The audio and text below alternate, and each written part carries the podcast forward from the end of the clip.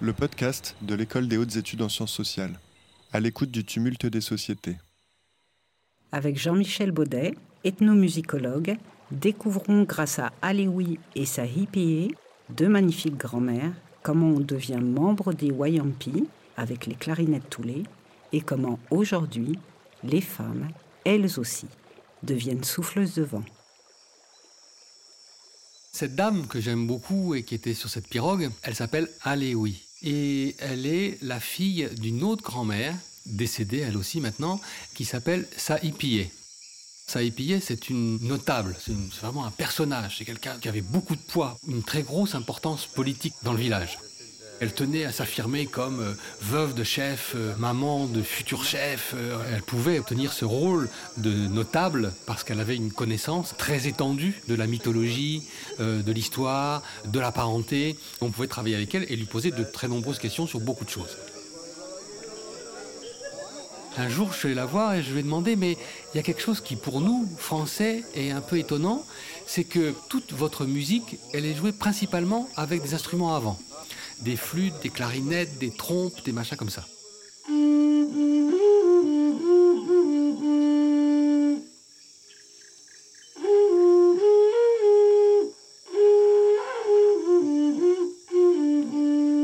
Ces instruments sont joués que par les hommes.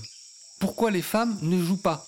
Alors elle a un peu réfléchi, et puis il y avait une de ses petites filles avec elle, elle s'est tournée vers sa petite fille, elle dit Je vais te raconter l'histoire. C'était à l'époque de la grand-mère, la grand-mère Biche. Tu sais, et puis il y avait aussi la grand-mère Pot, la grand-mère euh, Casserole. Et puis la grand-mère Intel. elle se met à nommer plusieurs grand-mères comme ça. Et nous, les ethnologues, on arrive avec une enquête de parenté à repérer quand c'était. Et c'était à peu près à la fin du 19e siècle, cette histoire qu'elle racontait. Et elle dit à cette époque-là, on était malheureux.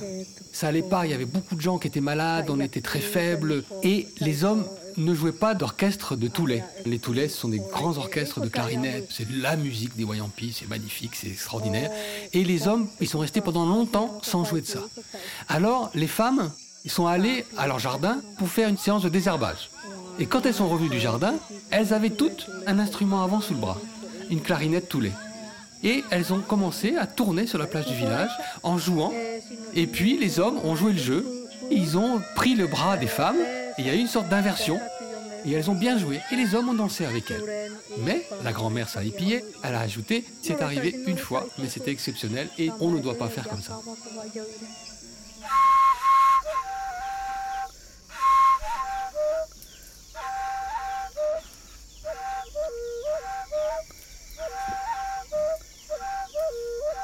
Aujourd'hui, dans les Amériques, c'est des choses qui commencent à changer. Les jeunes filles qui ont 18, 19, 20 ans, elles commencent à dire on n'est plus dans le monde du 19e siècle et euh, nous les filles, euh, on a envie aussi de jouer des instruments qui sont en principe attribués aux hommes.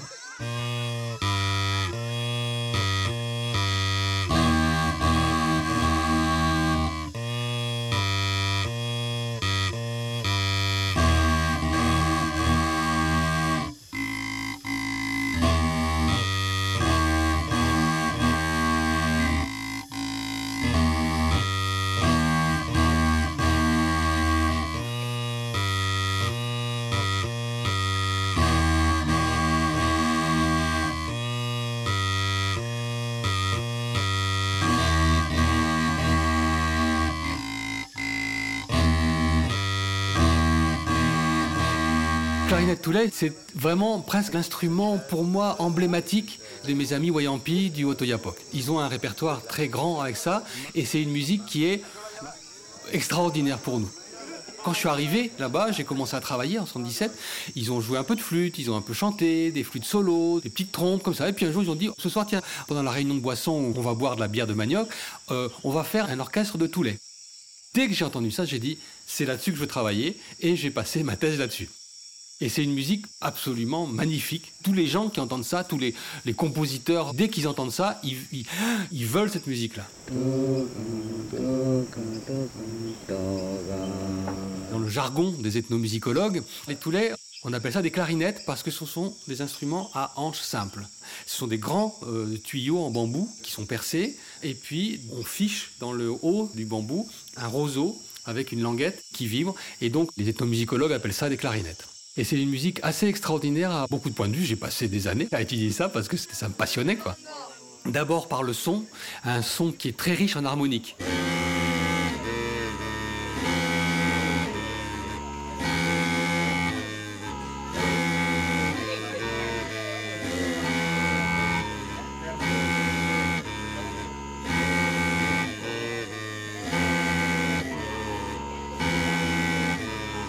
Clarinette euh, occidentale, européenne, en si bémol, là, euh, si on dessine son spectre, 30 harmoniques euh, qu'on peut voir. Et ces clarinettes-là d'Amazonie, elles peuvent avoir jusqu'à 60, 70 harmoniques audibles, énergisées, pour employer un jargon d'acousticien. Ça donne donc ce son très riche, surtout que les clarinettes sont accordées avec une très grande latitude entre elles, et que quand elles sonnent toutes ensemble, ça fait vraiment ce qu'on appelle en musicologie un cluster, une sorte de paquet de sons. Et ils aiment beaucoup ça. Donc des sons très denses, très épais, et des sortes d'alternance entre des solis et des tutti, qui est le principe formel de cette musique-là. Autre chose qui est vraiment passionnant, c'est que ces clarinettes, donc tous les, elles n'ont pas trop de jeu. Chacune d'entre elles n'émet qu'un seul son. Donc chaque musicien fait un seul son.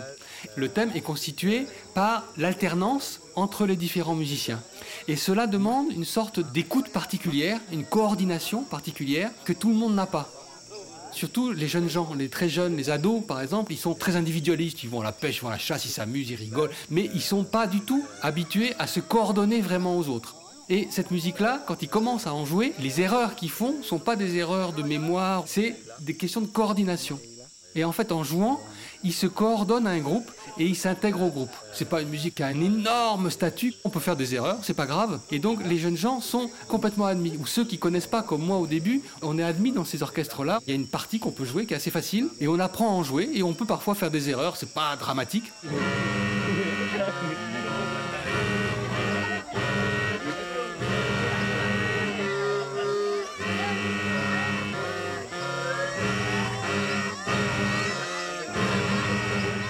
Qui fabrique de l'intégration, du passage de l'individu à membre d'un groupe, de sa faction politique en général.